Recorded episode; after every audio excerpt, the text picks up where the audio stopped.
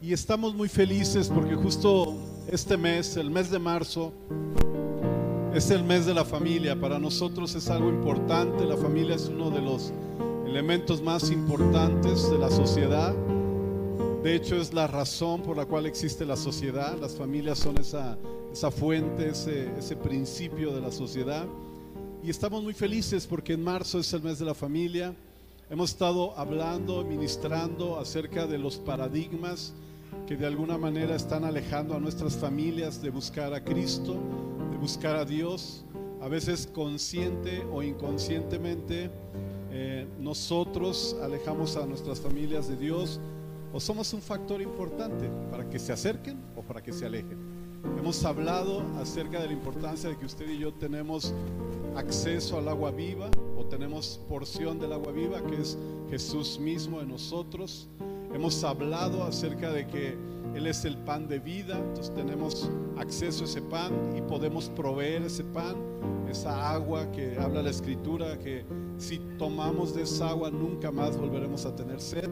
No hablamos de la sed natural, sino de esa, esa, esa parte de estar insatisfechos en nuestro interior, pues es importante lograr esa satisfacción y solamente en Cristo lo podemos lograr. Eh, la última conferencia que tuvimos hablamos acerca de la importancia de poder cobijar a nuestra familia, de proveer ese respaldo o ser buenos anfitriones. Les, les, comentaba yo que es importante que cuando la gente venga por primera vez a la casa de Dios, tenemos que atenderles, tenemos que servirles, tenemos que proveerles lo que les haga falta. Por ejemplo, ahorita el detalle de que podamos salir, hidratarnos, pues eso nos va a dar la tranquilidad de poder estar 30 minutos más escuchando la voz de Dios y eso nos va a hacer sentir bien. Entonces, imagínense el día que traigamos a nuestros invitados, pues obviamente va a estar mucho más lleno de lo que está ahora, va a ser un poquito más de calor. Entonces tenemos que ser buenos anfitriones, tenemos que estar al pendiente de sus necesidades. Y hoy vamos a dar lugar a la cuarta conferencia en relación al rompimiento de paradigmas que alejan a nuestra familia. Y el título del día de hoy es Rompiendo la Oscuridad. La Biblia dice en el Evangelio según San Juan capítulo 1 verso 1, dice que el verbo estaba desde el principio de la fundación del mundo. Cuando hablamos del verbo estamos hablando literalmente de Jesucristo. Él es la palabra viva, que es otra de las conferencias que tenemos más adelante. Pero estamos hablando de que Jesús es el agua viva. Jesús es el pan de vida. Jesús es el mejor anfitrión. Se los comentaba ese día como cuando él iba a convivir con la gente siempre se preocupaba porque tuvieran que comer, porque tuvieran que tomar, en el sentido de que estuvieran bien anémicamente. Eh, cuando iba a preparar una cena, enviaba a sus discípulos con anticipación y preparaban la mesa para que entonces cuando llegaran todo estuviera listo. Es un buen anfitrión. Nuestro, nuestro Señor Jesús es el mejor anfitrión. Hoy quiero hablarte acerca de la importancia de que Jesús es la luz que alumbra toda oscuridad. Y dice la escritura, en el principio ya existía, si cambiamos la palabra que dice ahí verbo por Jesús, que es correcto la interpretación, podríamos leer, en el principio ya existía Jesús y Jesús estaba con Dios Padre y Jesús era Dios mismo. Él estaba con Dios en el principio. Por medio de Jesús, todas las cosas fueron creadas. Sin Él, nada de lo creado llegó a existir. En Él estaba la vida y la vida, escúcheme bien, era la luz de la humanidad. Esta es la luz, perdóneme, esta luz resplandece en las tinieblas y las tinieblas no han podido extinguirlas. ¿Sabe que hay una lucha espiritual constante todos los días, en todo momento, donde la oscuridad ha querido venir a gobernar a la humanidad por completo? Donde hoy, por ejemplo, escuchamos el clásico comentario de los adultos, de los abuelitos o de los papás. Por ejemplo, yo en la casa ya lo escuché una vez decir a, mi esposa, a uno de mis hijos, es que eran otros tiempos porque antes podríamos salir a las 12, una de la mañana, de la madrugada, y pues salías, y todo tranquilo. Pero hoy moverte después de las 7, 8 de la noche, pues ya no es tan fácil. ¿Por qué? Porque hay mayor complicación, porque lamentablemente las tinieblas se han extendido. Pero aunque se han extendido, la Biblia dice que las tinieblas no han podido tapar la luz. O sea, estamos en un mundo oscuro, sí. Vivimos en un mundo gobernado por el rey de las tinieblas, por el príncipe de las tinieblas, mejor dicho. Sí, es verdad. Estamos en una lucha espiritual, sí. Vivimos en, un conflicto espiritual, sí. Pero por encima de ello, nuestro Señor Jesús prevalece iluminando a toda la humanidad. El diablo podrá hacer lo que él quiera y quedará amedrentarte, quedará de alguna manera presionarte, quedará de alguna manera acorralarte, de muchas formas. A veces lo hace en la familia cuando no tenemos todo el entorno familiar. A veces lo hace cuando los recursos financieros fallan y entonces te presiona a través de las finanzas. A veces aunque la familia está completa, los problemas, las dificultades, los roces y, te va orillando a ese, ese mundo de tinieblas. Bueno, encima de todo ello, la Biblia dice que la luz de Cristo resplandece en medio de las tinieblas. Y las tinieblas, aunque han querido, no han podido extinguirla. Esa es la verdad en la cual nosotros vivimos. ¿Vivimos en un mundo oscuro? Sí.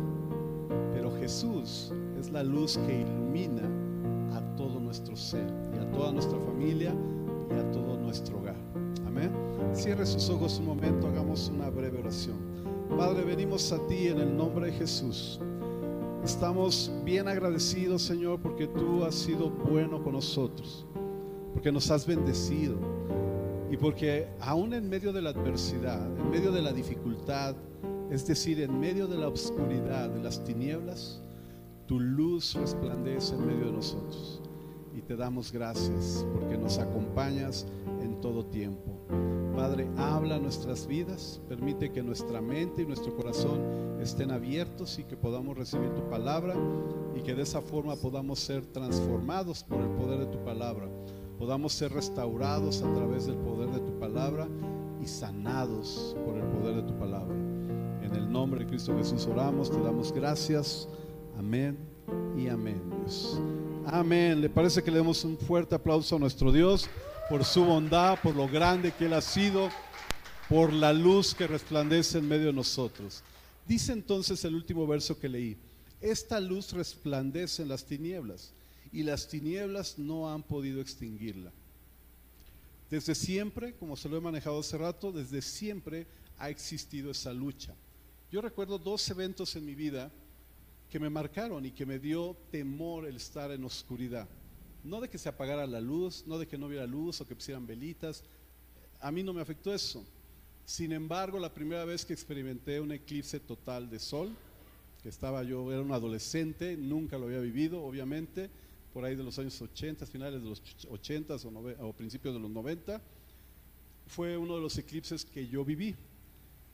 Y, y, yo estaba emocionado porque en la escuela pues te motivan, te orillan a verlo y todo, y la casa y todo, pero cuando lo vi, lo primero que pensé es, ya valió. si Dios viene ahorita, lo más seguro es que me quede.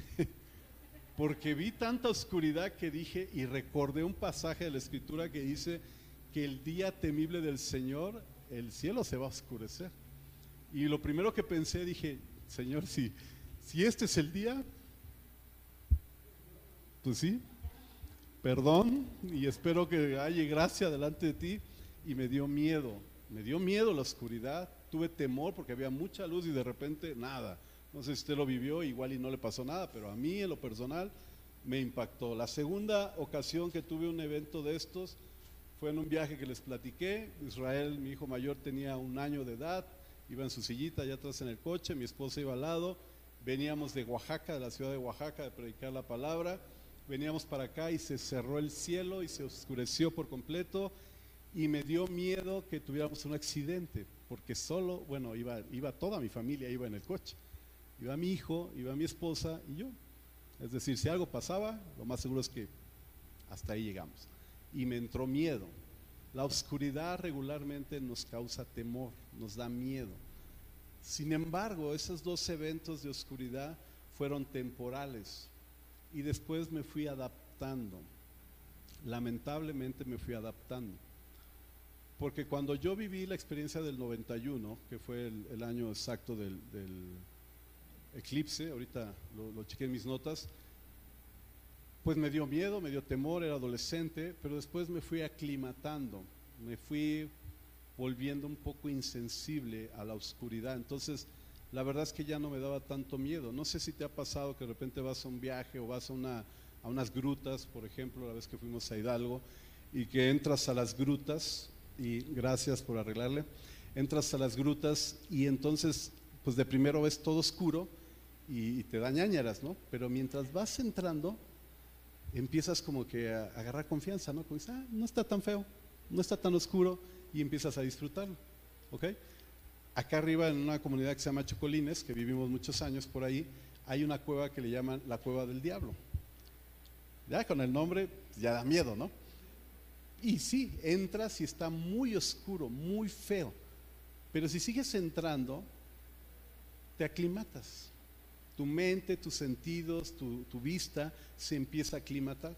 Ahora, ponga mucha atención. Nosotros en nuestro entorno social vivimos en un mundo oscuro. ¿Y sabe qué es lo peor? Que nos hemos aclimatado. Ya se nos hace normal. Se nos hace normal vivir en un lugar lleno de rejas, ¿no? Tu casa toda llena de rejas, no abres la puerta, todo seguro, se nos hace normal viajar con los, con vidrios arriba, el clima puesto, por seguridad. Se nos hace normal instalar cámaras de seguridad. Se nos hace normal, o sea, hemos entrado a esa cueva y nos hemos adaptado. Y esto es un arma de dos filos. ¿Por qué? Porque va a llegar el punto, si es que no ya llegó en nuestras vidas, va a llegar el punto en el que nos vamos a volver, como dice la escritura en Mateo 24, donde a lo malo le vamos a decir bueno. O sea, vamos a perder la sensibilidad de qué es bueno y qué es malo y vamos a llegar a un punto donde, pues es normal, pues es normal que viajes seguro, es normal que vivas en medio de rejas, es normal. Y yo recuerdo cuando yo recién eh, nos cambiamos de casa y vivíamos en una, en una colonia precisamente en Chocolines, nuestra casa no tenía reja. O sea, literal, la casa estaba hasta el fondo, pero tú caminabas en la calle y era un acceso libre a la casa, o sea, tú te podías meter. Y toda la colonia así acostumbramos por lo menos unos 15, 20 años. Pero después de ese tiempo empezó a haber ciertas dificultades, empezamos a cerrar los terrenos, empezamos a bardear los terrenos y a poner rejas. Y hoy es normal. Ya es normal. Es normal que vivas con miedo, es normal que vivamos en las tinieblas, es normal que, pues es, la vida, así pasa. No, no puedes traer el celular en la mano porque te lo pueden quitar. No puedes viajar en una calle peligrosa porque te pueden asaltar. O sea, es normal. Y nos hemos adaptado a esa normalidad, valga la redundancia. Pero es grave y es triste porque no nos damos cuenta que nosotros tenemos acceso a la luz que puede iluminar esa oscuridad. Y ese es el tema del día de hoy. Si usted recuerda, le dije, nosotros tenemos acceso al agua viva, que es Jesús, el Espíritu Santo. Nosotros tenemos acceso al pan de vida, que es Jesús, Dios mismo. Y tenemos acceso a la parte de cobijar, de dar cobertura, de, de quitar el desamparo en la vida de la gente. Pues nosotros también tenemos acceso a la luz. Acompáñeme por favor a Efesios capítulo 5, verso 8. Imagínate que tú tuvieras una gran lámpara con una gran potencia en esas cuevas que te mencioné o en las grutas de Hidalgo que fuimos la vez pasada y que trayendo la lámpara no la usases, no le dieras el uso. Sería algo irracional. Y creo que es lo que nos está pasando como iglesia. Efesios capítulo 5, verso 8 dice, porque ustedes antes, escuche bien, antes eran oscuridad, es decir, vivimos en la oscuridad pero ahora son luz en el Señor. Y dice la escritura, vivan como hijos de luz. Versículo 9 dice, el fruto de la luz consiste en toda bondad, en justicia y verdad. y comprueben lo que le agrada al Señor. Y es ahí, o mejor dicho, es de allí donde Dios nos llamó. Es cierto, vivíamos en la oscuridad. Es cierto, venimos de un mundo caído. Es cierto, participamos en actividades que a veces nos deberían de avergonzar haber tenido una experiencia de ese tipo en el pasado, pero ya no hoy. Porque en el pasado éramos oscuridad, en el pasado quizás como yo se los he platicado estas últimas semanas que he estado predicando, pues yo tenía mis experiencias. Yo viví mi adolescencia fuera de la iglesia, viví parte de mi juventud fuera de la iglesia, hasta que conocí a Edith, volví a la iglesia y me volví a conectar con el Señor. Pero no me avergüenzo, fue antes de que Dios me llamara. Y es parte de mi vida y, veo ese pasado como una experiencia para poder ayudar a mucha gente de decirles que hay una luz que nos puede iluminar.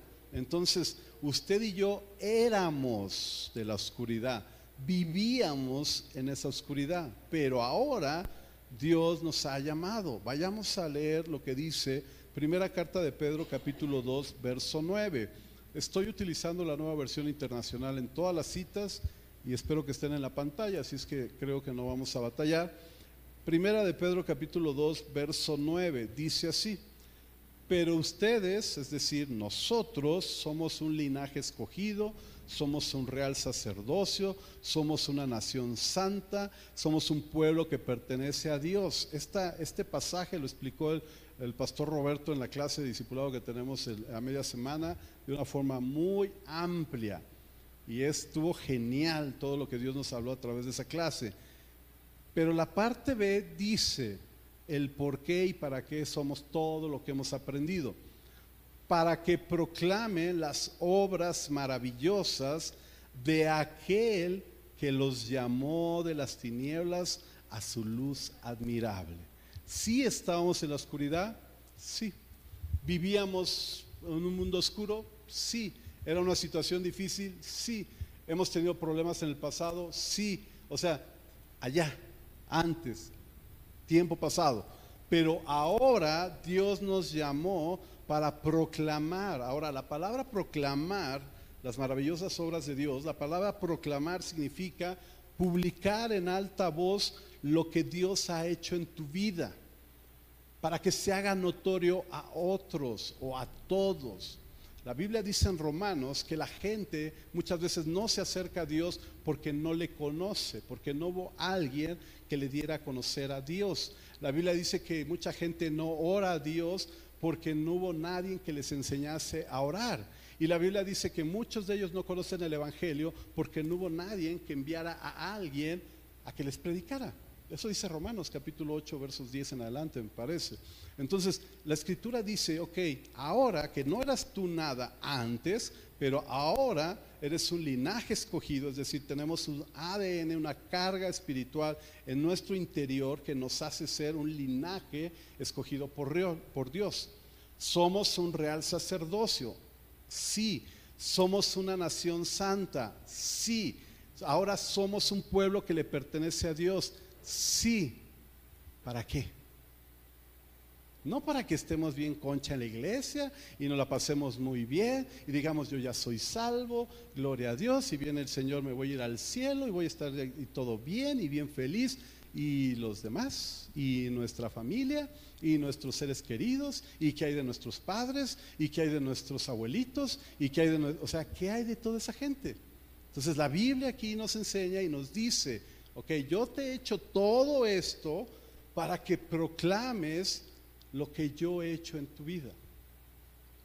Y yo creo que todos nosotros tenemos un testimonio. Hoy escuchaba el testimonio de, de Moni al principio acerca de lo que Dios está haciendo en el grupo de, alcance que, están asistiendo, los hermanos Elguera junto con Patti, y están ministrando ahí en ese, en ese grupo de adicción, y están sirviendo, y están haciendo la obra, y están llevando precisamente lo que Dios ha hecho en sus vidas para que la gente sepa que hay un Dios y que hay una esperanza y que hay un motivo por el cual pueden seguir adelante. ¿Eran adictos? Sí. ¿Fueron alcohólicos? Sí. ¿Tuvieron problemas? Sí, en el pasado. Pero ahora, ahora son un pueblo escogido, son un real sacerdocio, son una nación santa y además de todo tienen un linaje espiritual para proclamar las verdades que Cristo ha hecho en nuestras vidas. Esa es la razón, ese es el objetivo, ese es el por qué usted y yo estamos aquí. Ahora, hay dos grandes verdades, dos grandes declaraciones en la palabra que hablan acerca de la luz. La primera es de nuestro Señor Jesucristo que dice en Juan capítulo 8, verso 12. Es la primera declaración que le quiero mencionar, es una verdad bíblica.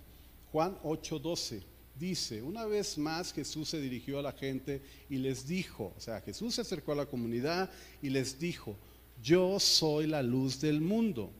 No es un comentario, no es un dicho, es una afirmación, es una verdad. Y dice, yo soy la luz del mundo. Y el que me sigue no andará en tinieblas, sino que tendrá la luz de la vida. Ahora, ¿sabe cuál es la segunda declaración? Vayamos a Mateo capítulo 5, verso 14. Mateo capítulo 5, verso 14. La primera verdad que les mencioné, aparte de todo lo que estamos leyendo, que todo es una gran verdad, pero hay dos declaraciones importantes. Número uno, Jesús es la luz del mundo. Número dos, ustedes también. Nosotros también. Y eso es maravilloso, porque fíjense lo que dice la escritura. Ustedes son la luz del mundo. Y una ciudad en lo alto de una colina no puede esconderse, ni se enciende una lámpara para cubrirla con un cajón. Por el contrario, se pone en la repisa para que alumbre a todos los que están en la casa. Ahora, ¿sabe qué es lo que dice después? Hagan brillar su luz delante de todos. O sea, Dios dice de sí mismo, Jesús dice, yo soy la luz del mundo. Pero una vez que tú y yo le conocemos, entonces Jesús dice, ustedes también son la luz del mundo. Y una lámpara o una luz que se pone en lo alto de una montaña no se puede ocultar. Cuando hemos viajado o cuando usted ha tenido la oportunidad de viajar en el mar y de repente ve la, oscuridad y se empieza a esconder la luz del sol y todo y prende un foquito de repente por una orilla. De repente así como que para, da una vuelta y vuelve a prender. Da una vuelta y vuelve a prender un faro que le da dirección o destino a todos los que navegan en esa isla, en esa zona del mar. Cuando tú y yo somos esa luz para iluminar a la humanidad, Dios nos pone en un lugar alto para que la gente te vea, para que seamos un referente y entonces podamos mostrar la dirección hacia Jesús. La parte que dice aquí en la escritura dice, ahora bien, si tú enciendes una lámpara, no la vas a prender y le vas a poner una caja encima. Porque ¿qué sentido tiene? Cuando se ha quedado sin luz, usted prende una vela y ¿qué? ¿La mete al baño? ¿O qué? ¿La pone abajo de la cama? ¿O, la pone abajo de la mesa? No, ¿qué es, lo, el lugar que busca?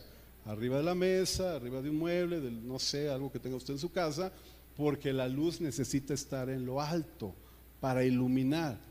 Usted y yo hemos sido llamados a esto, a ser un referente para la gente. Hay mucha gente allá afuera que necesita una dirección, que necesita una luz. Yo le he platicado muchas veces que de repente hablo con personas que lo único que necesitan es hablar con alguien. Y entonces vienen, me piden una consejería, hablamos y lo único que les mostramos es la dirección a Cristo. Pero necesitan un referente y tú eres ese referente. Tú eres esa luz que puede iluminar a tu familia, a tu hogar, a tus seres queridos. Hemos tenido muchas experiencias en la iglesia de los chicos que llegan, de las personas que van llegando y de repente llega un miembro de la familia. Pero ese miembro es suficiente porque la luz de Cristo se refleja en su luz, provee un reflejo que le da dirección a Jesús. Y la Biblia dice, miren, en el verso 16 dice, hagan brillar su luz delante de todos Usted no tiene por qué andarse escondiendo. Usted no tenga miedo de decir, soy cristiano, amo a Dios. ¿Por qué? Porque yo soy la luz que ellos necesitan. Usted es la luz que su familia necesita. Usted es la luz que necesitan de referente para acercarse a Jesús. Entonces dice, hagan brillar su luz delante de todos. ¿Para qué? Para que ellos puedan ver las buenas obras de ustedes. Número uno. Y número dos, alaben al Padre que está en los cielos. Ahora bien, ¿por qué le mencionó todo esto? porque usted y yo necesitamos cambiar nuestra forma de ver la vida. A veces no nos damos cuenta, pero tú eres referente de mucha gente que viene detrás de ti. Y hay gente que te está siguiendo. Y te puedes seguir a la oscuridad o te puedes seguir a la luz. Porque ahí está. Y sabes, tu familia mi familia están detrás de nosotros y están observando nuestro comportamiento, están observando lo que hacemos, están observando las buenas acciones, nuestro bueno o mal comportamiento, nuestras buenas o malas actitudes. Y eso es un referente para ellos. Hay gente que dice, ah, para ser como él, que es un cristiano, que no sé, no, mejor no, porque su luz está apagada, porque no está haciendo las buenas obras de las cuales habla la Escritura. Pero quizás haya gente que diga, yo quiero ser como tú. No sé qué es lo que tengas, no sé qué es lo que hagas, no entiendo por qué eres así, si todos somos de esta forma, yo no entiendo por qué tú eres diferente, pero me gusta lo que haces.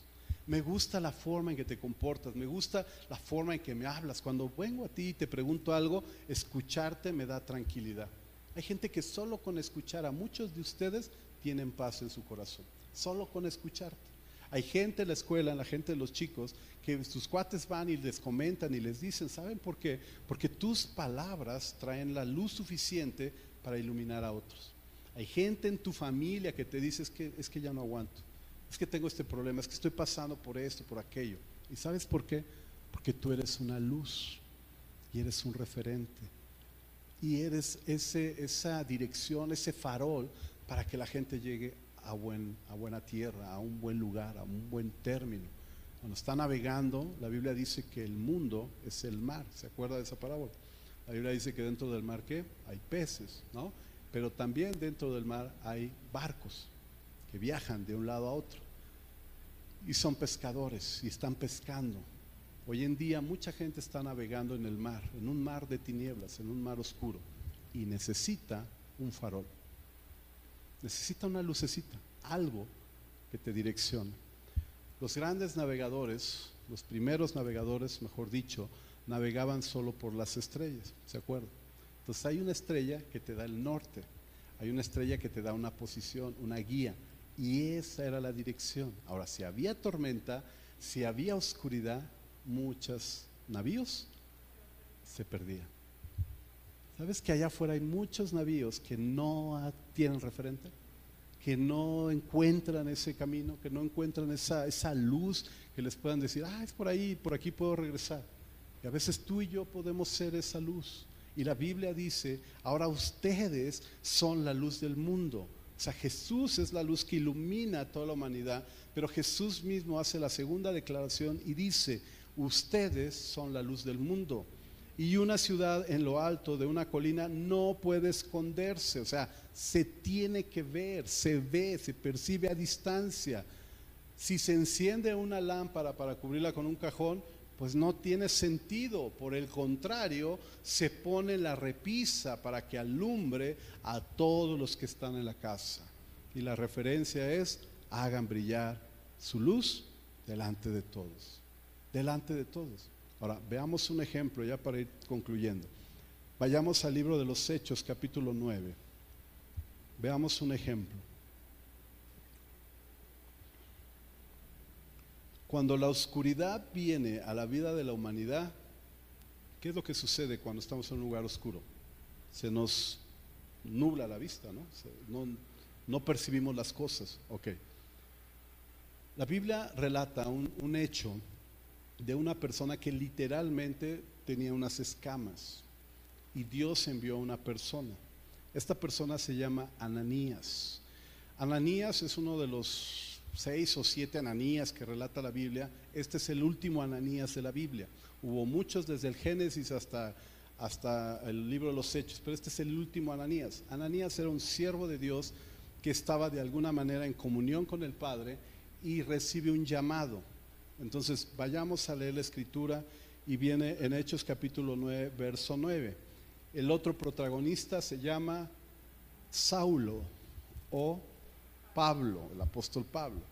Entonces dice la escritura que Pablo tuvo un encuentro con el Señor y fue cegado por la presencia de, la luz de Cristo. De hecho, si usted lee todo el relato de Hechos capítulo 9, usted se va a dar cuenta que una gran luz se le apareció a Pablo y esa luz lo cegó literalmente.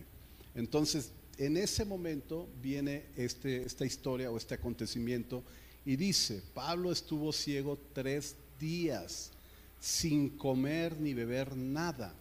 Pero había en Damasco, escúcheme bien, un discípulo llamado Ananías. Ahora, si usted puede, hágame el favor de sustituir ese nombre. Entonces, cada vez que leamos Ananías, vamos a decir nuestro nombre. En caso particular, yo voy a ir leyendo y voy a decir, había en Damasco un discípulo llamado Jacob. Entonces tú le vas a poner tu nombre. Y entonces, si había un discípulo llamado Jacob, a quien el Señor llamó en una visión y le dijo, Jacob, aquí estoy, Señor. Entonces responde Ananías. Y le dice Dios a Ananías, anda y ve.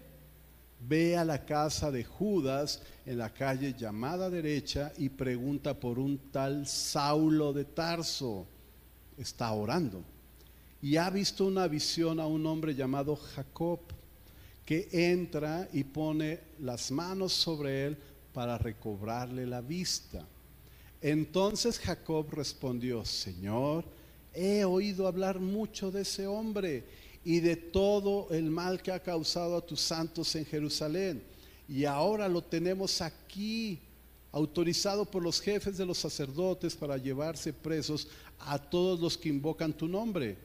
Entonces el Señor le dijo, ve, te insisto, ve, porque ese hombre es mi instrumento escogido para dar a conocer mi nombre, tanto a las naciones y a sus reyes como al pueblo de Israel. Yo le mostraré cuánto tendrá que padecer por mi nombre. Versículo 17 dice, Jacob se fue y cuando llegó a la casa le impuso las manos a Saulo y le dijo, hermano Saulo, el Señor Jesús se te apareció en el camino, me ha enviado para que recobres la vista y seas lleno del Espíritu Santo. Y al instante cayó de los ojos de Saulo algo como unas escamas y recobró la vista. Se levantó y fue bautizado y habiendo comido recobró las fuerzas. Y Saulo pasó varios días con los discípulos que estaban en Damasco. Ahora, si usted hizo el ejercicio que le mencioné, hay varias cosas que te quiero mencionar. Número uno, te dijo Dios a ti, anda y ve, que es el primer punto. Anda y ve. Y sabes que hay en tu vida, en tu corazón, ciertas personas que están cegados por la oscuridad, que no pueden ver, o sea, caminan, viven, están en este mundo, pero están acostumbrados a la oscuridad. Así como tú y yo nos ha pasado que entramos a la cueva y es normal, porque te aclimatas. Bueno, hay mucha gente que está aclimatada allá afuera. Y Dios nos dice, anda y ve. O sea, ponte las pilas y haz algo. Deja de estar en esa pasividad de decir, yo estoy bien, yo me siento bien, yo soy salvo. Eh, mi abuelita, pues no sé, pero yo sí soy salvo. Entonces Dios nos dice, anda y ve. ¿Para qué? La segunda cosa que Dios nos menciona es para que recobre la vista y obviamente pueda ver a Jesús. Y si tú no te atreves, la tercera cosa que Dios te dice es, te insisto, ve. O sea, Dios nos llama la atención y dice, a ver, ya te lo pedí una vez, ya te lo pedí dos veces. Yo espero que muchos de nosotros nos identifiquemos con esta porción de la escritura, porque quizás Dios nos ha llevado, nos ha mandado, nos ha enviado y nosotros hemos hecho como lo hizo en algún momento este Jonás, ¿no? Eh, sí, pero mejor no voy. Mejor este, iba a ir a decirle, pero pues se me atravesaron unos tacos y los tacos estaban buenos, entonces me fui a unos tacos, ¿no? O este, a lo mejor quizás Dios te llamó a un lugar y tú ya vas muy decidido, pero en el Inter se te cruza algo, lo que sea, un problema, una dificultad, lo que sea. ¿Y sabe qué es lo que hacemos? Que evitamos la responsabilidad. Y la Biblia aquí nos dice, anda y ve. Y después dice, Ahora te insisto, o sea, no lo dejes en visto. ¿no? ¿Le ha pasado que de repente él manda a usted un mensajito y así puros gri, cri, cri, cri, porque nadie contesta, ¿no? Y puede pasar unos minutos, pueden pasar unas horas, días, meses y nadie te contestó. De hecho, yo no sé por qué hicieron la, la aplicación esta de WhatsApp si evita que la gente se comunique. Digo, tan fácil que es digitar y marcar, hola, ¿cómo estás? y lo hablamos en persona. Pero a veces mandamos mensajes que nunca contestamos y a veces los vemos, sí los leemos, pero no hacemos nada. Quizás Dios te envió un mensaje y te dijo qué hacer y te dijo a quién ir y quizás tú no lo has hecho. Por eso Dios nos dice, ve, te insisto, ve, hazlo, o sea, no dejes de dar el mensaje. Y la cuarta cosa que te quiero decir es que usted y yo somos enviados para que mucha gente reciba la vista. Mucha gente. A tu alrededor hay gente que necesita escuchar el mensaje de Cristo. No estoy diciendo que nos volvamos religiosos y que andemos ahí crucificando a medio mundo o juzgando y diciéndole, tú no, tú no tienes acceso a esto porque es un pecador, porque no, sino que como dice Mateo, a través de tus buenas obras, de tu buena conducta, de tu buena actitud, la gente pueda ver la luz de Cristo en ti. Y que a través del mandato de que Dios te dice, ve y habla con Él, ve y dile a Él, la semana Chago me mandó un, bueno, hablamos por teléfono, yo hablé para unas cosas, luego él me mandó un mensaje, total que en una de esas mandó un mensaje y, no, anteriormente yo había hablado con él, y es a lo que me quiero hacer referencia, estaba yo hablando con él y él me contestaba de repente cosas que yo no entendía. Yo dije, no sé por qué me dijo esto si yo le pregunté otra cosa porque hubo un incidente en su familia y yo le estaba preguntando acerca de su primo que falleció, no sé si ustedes se enteraron, pero en el WhatsApp ahí estuvieron los datos. Entonces yo le hablo inmediato, oye, ¿cómo estás? ¿Quién fue? Porque yo no sabía quién era y el apellido era de él. Dije, ¿es tu hermano? ¿Qué pasó? Ah, es un primo lejano, ¿te acuerdas que te platiqué? Pero de repente me decía cosas que yo no entendía. Y me quedé con una duda porque en ese momento yo estaba con mamá en el hospital, estaban haciendo un chequeo y entonces dije, bueno, entonces luego nos hablamos y ya le colgué. dije, todo bien, sí, es la familia, sí, ya no estoy de acuerdo y tal. Días después me manda un mensaje y me dice, oye, ¿conoces un otorrino? Digo, ¿por qué? ¿Para quién? ¿O qué? Es que no, no escucho bien. Y lo primero que pensé, dije, con razón, dice incoherencias.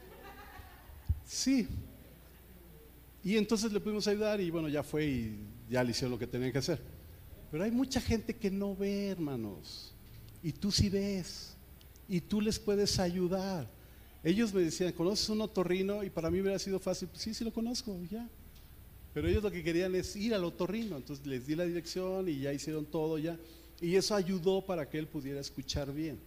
Hay mucha gente que no ve bien, que está en oscuridad, está en tinieblas. Y tú les puedes quitar las escamas tú les puedes hacer que vean, porque muchos de nosotros estamos así, Otro tanto estamos así. No vemos, parecemos caballos. O sea, tenemos una vista, una, una vista recta donde perdemos la periferia de todo lo que está pasando a nuestro alrededor. Y a veces solo vemos esto. Solo, solo te quedas viendo el problema así. O sea, tienes una broncota y ahí está, pero no ves la gracia de Dios. No ves el favor de Dios. Y muchas de nuestras amistades hoy están así, hermano. Con la bronca encima, con la dificultad encima, con la enfermedad encima, con todo así. Enfocados solamente a esto. Y tú les puedes ayudar a esto. decirle, Dios te ama, Dios te puede ayudar, Dios puede hacer un milagro. Dios puede sanar, Dios te puede restaurar, mi Dios puede hacer esto por ti, mi Dios, mi Dios, ese es proclamar, eso es decir lo que Dios ha hecho en tu vida. Yo no estoy diciendo que te sepas toda la Biblia, no estoy diciendo que conozcas cómo, cómo predicar, cómo armar un bosquejo, que tengas, aunque el 80% de aquí ya lo sabe hacer, pero yo no estoy diciendo que te pares y tengas una gran conferencia. Solo te estoy pidiendo que digas lo que Dios ya, ya hizo en tu vida. Si Dios ya te sanó, dile, oye, Dios te puede sanar. ¿Por qué? Porque a mí ya me sanó. Dios puede restaurar tu matrimonio porque mi matrimonio fue restaurado. Dios te puede restaurar a ti porque yo, mira, veme, yo estaba peor que tú y ve. Entonces solo digamos lo que Dios ya hizo. Vuelvo a repetir, no estoy hablando de que tengamos un gran mensaje. En el libro de los Hechos, y con esto ahora sí ya termino, libro de los Hechos, hermanos, el apóstol Pedro un día se levantó en medio de la comunidad, en medio de la sinagoga, y empezó a predicar. Se dice que fue el primer discurso, la primera predicación de la cual habla la escritura después de Jesús, obviamente. Y el apóstol Pedro, ¿qué fue lo que dijo? ¿Alguien recuerda ese mensaje? Solo dijo, el mismo Jesús que ustedes mataron es el Jesús que te puede dar vida. Y se centró a un hecho no armó una cátedra espiritual. O sea, no preparó un super bosquejo. No armó una exégesis de la muerte y resurrección de Jesucristo. No lo hizo. El apóstol Pedro simplemente dijo, el mismo Jesús que ustedes mataron, es el mismo Jesús que les puede dar vida eterna. Y de ahí se arrancó. Y solo habló de lo que Jesús había hecho en ese inter. Y acaba de suceder ese evento. Tenía días de que había sucedido. Había muerto Jesús, había resucitado Jesús y el apóstol Pedro, cuando pasaron 50 días, muy cercano al Pentecostés, o posterior al Pentecostés, mejor dicho, les dijo, es el mismo Jesús que ustedes mataron, es el mismo Jesús que les puede dar Nada más. No armó una exégesis, no hizo una gran predicación, no preparó no convocó a nadie, solo dijo lo que él había vivido en esa época. Ahora mi pregunta es, ¿qué has vivido tú en esta época? ¿Cuál es el milagro que puedes testificar en esta época? ¿Cuál es la experiencia que tú puedes decir? Quizás esto fue la pandemia, quizás tú estuviste hospitalizado, quizás fuiste entubado, o quizás estuviste en cama, en casa, o no sé, como nosotros en esta temporada que inentendiblemente Dios nos pasó por estas situaciones. Primero mi esposa, ahora yo, pero de eso predico, de que Dios nos puede sanar, de que Dios puede hacer un milagro. ¿Sabes por qué? Porque lo hizo Nada más. No necesitas saberte la Biblia. Necesitas recordar lo que Dios ha hecho en tu vida recientemente. Yo te aseguro que todos los de aquí tenemos una experiencia, quizás no tan fuerte. Y una de las cosas que escuchaba los testimonios de los predicadores, y a veces escuchaba al pastor Roberto, mi pastor, y decía, es que él tiene todo para testificar, ¿no? O sea, ha vivido esto, esto, esto. Dije, pues mi vida no es tan drástica, yo no he tenido tantas broncas. llenos aquí. Así es que yo le pido en buena onda, no espere vivir una experiencia muy grave. Mejor testifique lo que Dios ha hecho hoy, ahora. Quizás tú no tenías para comer y Dios te dio comida. Quizás tú no tenías para pagar y Dios te dio recurso. Quizás no, tú no tenías, no sé, a lo mejor tus hijos no estaban, pero Dios te lo regresó. Quizás tu esposo, tu esposa, tu mamá, no sé, algo, algo grave y tú dijiste, Señor, ayúdame y Dios te ayuda. Y quizás sea suficiente para darle una luz medio de la oscuridad a tu familia. Se viene el 26 de marzo y vamos a tener nuestro evento el Día de la Familia. Y queridos hermanos, es tiempo de decir lo que Dios está haciendo en tu vida. Es tiempo de testificar lo que el Señor está haciendo en tu vida. Amén. Pongámonos de pie, por favor, un momentito. Póngase de pie, por favor. Si puede, deje sus cosas ahí en su silla, a un ladito.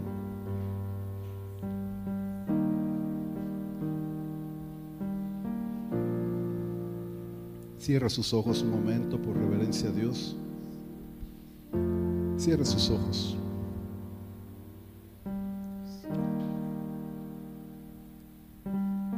Recuerde que cerrar los ojos es solamente concentrarnos No es nada místico, no es nada espiritual, simplemente conéctate con Dios. Desconéctate de tu entorno y conéctate con Dios. Necesitamos concentrarnos en el Señor. Obviamente no es una casualidad que estés aquí hoy. Obviamente es algo especial de parte de Dios que escucharas este mensaje. Porque yo sé que tú estás del lado correcto.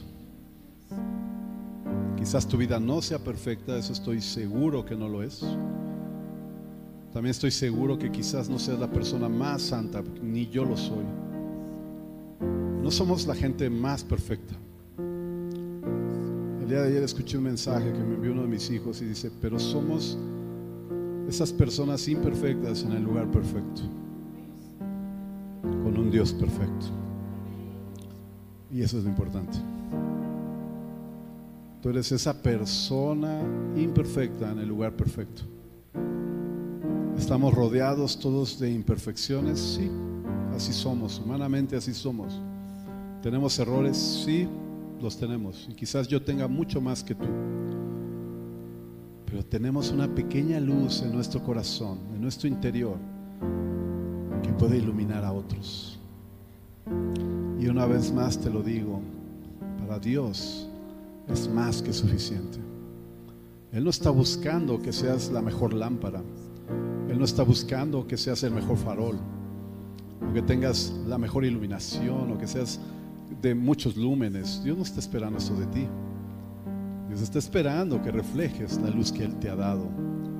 Quizás sea poca, quizás sea mucha, quizás tú digas yo tengo una mínima parte de la luz de Cristo. Ya fuera ahí alguien que no tiene nada de la luz de Cristo. Lo cual quiere decir que tú puedes ser ese instrumento para dar esa luz.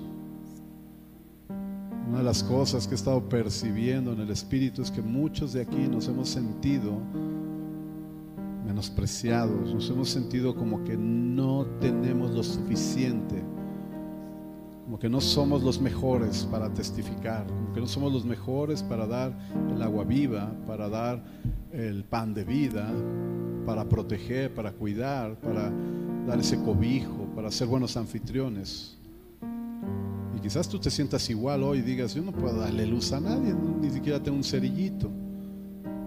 Pero hay una pequeña porción del Espíritu Santo dentro de ti que ha estado allí aunque tú has estado en oscuridad.